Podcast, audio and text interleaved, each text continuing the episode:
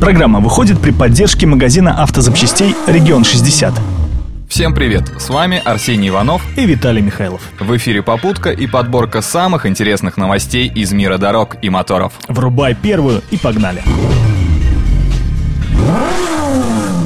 экономичностью автомобилей на газу поспорить сложно. Вот и АвтоВАЗ в тренде. Еще в прошлом году на заводе в Ижевске была представлена двухтопливная Веста на бензине и метане. Такое авто может проехать на одном баке, э, пардон, на двух, около тысячи километров. Весьма достойный показатель, учитывая, что стоимость километра пути на метане в три раза меньше, чем на бензине. Так что двухтопливная опция довольно легко окупается. Легко? Для этого, судя по расчетам, надо как минимум один раз обогнуть экватор. Для наших автовладельцев это сущие пустяки. Впрочем, с этой машиной есть еще одна проблемка. Вот так и знал, что там еще.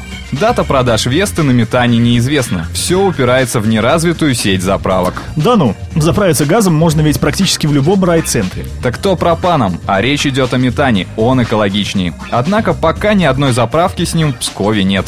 Да и в Москве их по пальцам пересчитать можно. Ох, как вовремя в городе открыли завод по сжижению газа. Так что мы как говорится, во всеоружии. А вот система техосмотра в нашей стране все никак не заработает. Сначала у ГИБДД отобрали это право якобы для упрощения жизни автовладельцев. А теперь Российский союз автостраховщиков, которому было передано право аккредитации частных компаний, проводящих техосмотр, обвиняют в массовой фальсификации данных.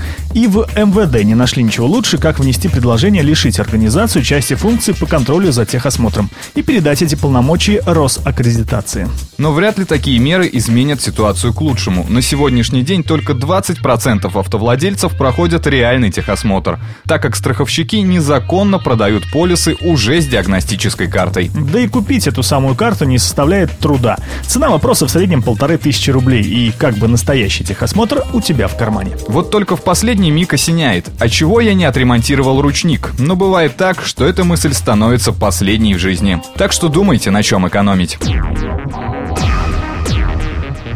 Как и в прошлом году, приходится констатировать тот факт, что кризис состоятельным россиянам не помеха. По данным агентства «Автостат», за 4 месяца этого года продажи элитных автомобилей в России превысили отметку в 46 тысяч. Самым популярным стал кроссовер RX от Lexus, стоимость которого начинается с 2 миллионов 700 тысяч. За 4 месяца удалось продать почти 2,5 тысячи таких авто, что в несколько раз больше по сравнению с прошлым годом. На втором месте новый Mercedes-Benz GLC от 3 миллионов рублей. Что ж, красиво жить не запретишь. Практически все автоконцерны трудятся над системами автономного управления. Но, как утверждает один из счастливых владельцев Tesla Model X, его автомобиль уже сейчас может ускоряться без команды. Судя по снимкам в глобальной сети и комментариям владельца, его электромобиль при въезде на парковку самопроизвольно ускорился. Причем настолько резко, что перепрыгнув через камни и кусты, врезался в стену. К счастью, никто не пострадал. Но производитель не спешит признавать свои ошибки, заявив, что автопилот и круиз-контроль были отключены, а педаль газа была выжата до упора. Выяснение истины, кто же в итоге виноват, компания или водитель, оставим на совести полиции. Ну а сейчас предлагаю поздравить автоименинников этой недели. Автокалендарь. 10 июня 1832 года родился создатель первого четырехтактного двигателя внутреннего сгорания Николаус Отто. После долгих трудов в мае 1876 он изготовил первый опытный образец. Это было настоящим техническим прорывом. По всем показателям двигатель Отто превосходил предыдущие экземпляры. И именно с этого момента стало возможным появление автомобиля. 11 июня 1939 родился один из величайших пилотов Формулы-1 Джеки Стюарт по прозвищу «Летучий шотландец». За время выступлений Стюарт трижды становился чемпионом мира и финишировал первым на 27 гонках.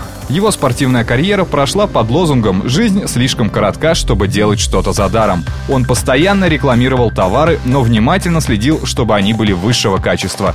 Не зря Стюарта называют первым бизнесменом среди автогонщиков. На этом у нас все. Рулите на здоровье. Удачи в пути!